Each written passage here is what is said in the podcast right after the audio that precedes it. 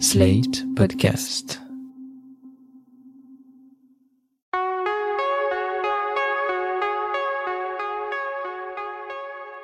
Je m'appelle Thomas Messias, je suis un homme blanc, cisgenre, hétérosexuel, et non Gérald Darmanin. Je ne crois pas que ça va bien se passer. Vous écoutez Mansplaining épisode 82. Non, Gérald Darmanin, ça ne va pas bien se passer. Un podcast, slate.fr.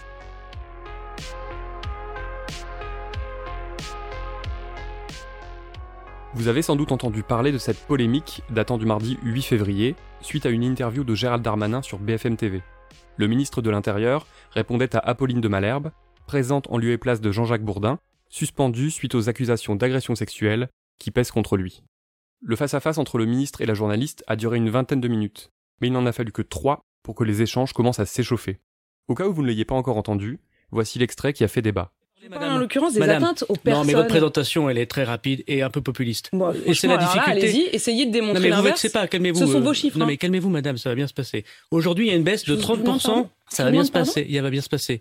Non, mais Il y a Gérald 30% Darmanin, de attendez, baisse. pause. Oh, je vous demande pardon. Comment Ça vous va bien se passer, madame. Vous allez voir. Mais il y a c'est quoi le 30%, problème il y a 30% de baisse sur les biens. Moi, j'en ai marre des discours populistes toute Mon la journée. ce sont vos chiffres, ils sont mais- tirés du site du ministère de Vous n'évoquez même pas la baisse des biens, la baisse des cambriolages. Je vous ai immédiatement dit Moins que je m'adressais à 30%. vous à propos des violences Bon. faites aux Vous ne personnes. souhaitez pas que je réponde. Non, je trouve ça sidérant votre manière de répondre. Euh, je C'est pas une réponse, c'est presque une offense. je réponds comme. Non, mais vous vexez pas. Je réponds comme vous m'agressez.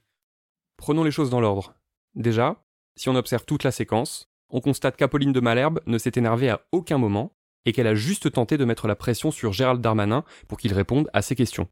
C'est là que le ministre de l'Intérieur sort de son chapeau cette carte magique qui consiste à évoquer l'incapacité des femmes à garder leur calme, également connue sous le nom d'hystérie féminine. Au passage, saluons l'aplomb d'Apolline de Malherbe, qui parvient à mener l'interview à son terme, sans se décomposer, ni jamais rien lâcher. Ça ne devait pas être simple. Cette succession de ça va bien se passer n'est pas anodine. D'abord, elle est indéniablement misogyne. Il s'agit bel et bien de rabaisser une journaliste, qui a pourtant préparé son interview, en la faisant passer pour une écervelée un peu trop excitée. Nombre de commentateurs et commentatrices, comme par exemple Charlotte Chaffanjon pour Libération, en ont d'ailleurs profité pour rappeler le débat Nicolas Sarkozy-Ségolène Royal, qui a eu lieu avant le deuxième tour de la présidentielle 2007.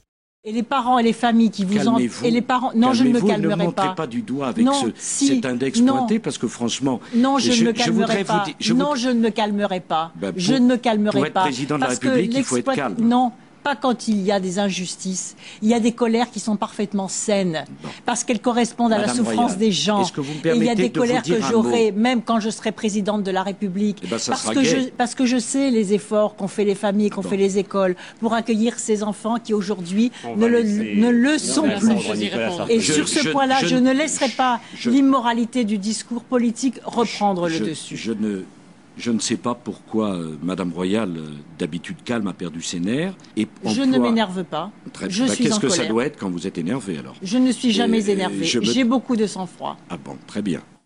Lorsqu'on est une femme, le fait de s'indigner ou de ne pas lâcher le morceau est vite assimilé à une perte de sang-froid. Comme si la maîtrise était une qualité purement masculine, comme si la colère devait être réservée aux hommes. Ce sont deux choses paradoxales d'ailleurs. Tiens, à ce propos, écoutez ce que disait Sarkozy lors d'un entretien accordé à Jean-Pierre Pernaut et Yves Calvi en 2011. Bon, d'abord, euh, Monsieur Pernaud, faut jamais s'énerver. Et quand on s'y laisse aller, parce qu'on est tous des êtres humains, on a toujours tort. Qu'est-ce qu'on peut dire? Ça veut dire que vous êtes énervé contre les banquiers? Ça m'est arrivé. Pas simplement contre les banquiers. Et ça veut dire que je suis un être humain et que sans doute j'ai eu tort parfois dans ma vie. Et en l'occurrence, hier soir, Non, c'était trop grave pour qu'on s'énerve. Mais je reviens à Gérald Darmanin. Accuser Apolline de Malherbe de s'énerver alors qu'elle fait juste son job, c'est petit. Mais lui répéter ça va bien se passer, c'est pire. Déjà parce que c'est le reflet de la condescendance de cet homme à l'égard de cette femme, mais aussi parce que c'est le reflet de la condescendance de tout le pouvoir en place à l'égard de la population française. On exige des résultats et des réponses, et en échange, on nous regarde de haut, notamment sur les questions de violence ou de discrimination. Mais il y a pire. Quand j'ai entendu ces mots, ça va bien se passer, répétés plusieurs fois sur un ton doucereux, mon sang s'est glacé. Et je sais que je n'ai été ni le seul, ni le premier. Pour comprendre, il faut d'abord écouter cet extrait. Il provient d'une vidéo publiée il y a quelques années par un coach sportif du nom de Maître Yoda, qui répondait aux menaces d'un autre coach, Lorenzo Baker. J'ai des amis sérieux, donc euh, on vient à Colmar pour que tu me casses les jambes, comme tu l'as dit dans tes messages qui sont chez mon avocat. Et puis voilà. Ne t'inquiète pas, ça va bien se passer. Bien se passer, ne t'inquiète pas. Précisons qu'on ne parle pas de coach sportif dont le but est que les gens se sentent bien dans leur corps. On parle de mecs qui sont là pour fabriquer de vrais bons hommes, surpuissants et surmusclés, afin de remettre de la virilité dans un monde qui, selon eux, en manque gravement. La suite, c'est l'activiste Anna Toumazov qui la raconte sur Instagram. Ce que vous venez de voir, c'est un gimmick d'extrême droite, un espèce de même vidéo qui revient dans toutes les vidéos, et que du coup, tous les petits suiveurs, tous les petits fachos qui viennent commenter nos posts, commandent sur nos publications, bien se passer, bien se passer, ils nous l'envoient par message. On parle donc de ces youtubeurs qui menacent les minorités et les militants, et qui font des émules parmi les jeunes. Effectivement, ça va bien se passer est devenu depuis quelques années un élément essentiel de la panoplie des masculinistes plus ou moins aguerris. Anna Toumazov en reçoit des cargaisons en commentaires et en messages, et c'est le cas d'autres activistes très exposés, comme par exemple Rose Lamy, autrice du compte Instagram Préparez-vous pour la bagarre, et du livre du même nom, qu'il évoque dans une tribune publiée par le Huffington Post. Moi-même, bien que je n'ai ni l'aura ni le nombre d'abonnés d'Anna Toumazov ou Rose Lamy, c'est un message que je reçois régulièrement. Petite touche spéciale parce que je suis un homme, les mecs en question m'appellent souvent frérot, mais pas du tout de façon fraternelle. Alors bien sûr, on peut se dire que Gérald Darmanin n'est pas du tout au courant de tout cela, et qu'il utilise l'expression ça va bien se passer en toute innocence, sans se rendre compte qu'elle n'est pas que condescendante. Mais la probabilité est extrêmement faible, surtout que le ton employé par le ministre est très proche de celui qu'on peut entendre dans la vidéo de Maître Yoda. Et comme Darmanin est loin d'en être à sa première sortie problématique, le doute n'est en fait guère permis. En mai dernier, Titu Lecoq avait compilé pour Sled.fr les dix pires déclarations de l'ancien maire de Tourcoing. Vous devriez lire ça, c'est aussi instructif que glaçant. Pour Anna Toumazov, que j'ai interviewé par téléphone, il y a deux façons d'interpréter l'utilisation d'un tel gimmick par un ministre de l'Intérieur en exercice. Darmanin, quand il utilise ça, il y a deux possibilités et je ne sais choisir laquelle est la pire. Mais soit il consomme ce genre de contenu, il est familier de cette arme manifestement. Donc soit il est familier de cette arme, il les utilise en private joke et là ça lui a échappé parce que c'est très naturel chez lui et ça lui sort en interview. Soit deuxième chose, c'est un acte de communication, donc c'est ce qu'on appelle du dog whistle, c'est le fait de faire un appel du pied un peu implicite à une communauté donnée sans pouvoir se faire griller. Reprenons. La première hypothèse, c'est que Darmanin consomme peut-être des contenus masculinistes, qu'il utilise leur jargon en privé, et qu'il a juste oublié qu'il était en direct à la télévision, là où chacun de ces mots allait être analysé et décrypté. La seconde, c'est qu'il pratique le dog whistle. Cette expression est apparemment née au milieu des années 1990. Elle servait alors à décrire les pratiques d'un Premier ministre australien dont les discours contenaient souvent des phrases un peu cryptées, un peu subliminales, afin de s'adresser sans en avoir l'air à certaines franges de son électorat.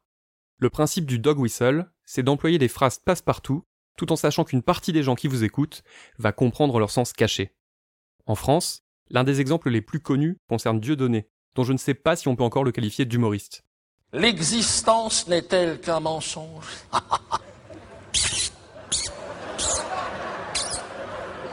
Au-dessus, c'est le soleil.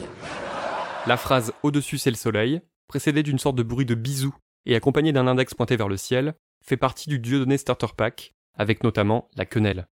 En 2013, sur sled.fr, Jean-Laurent Casselli analysait ce gimmick, dont il expliquait qu'il servait à caricaturer les rabbins.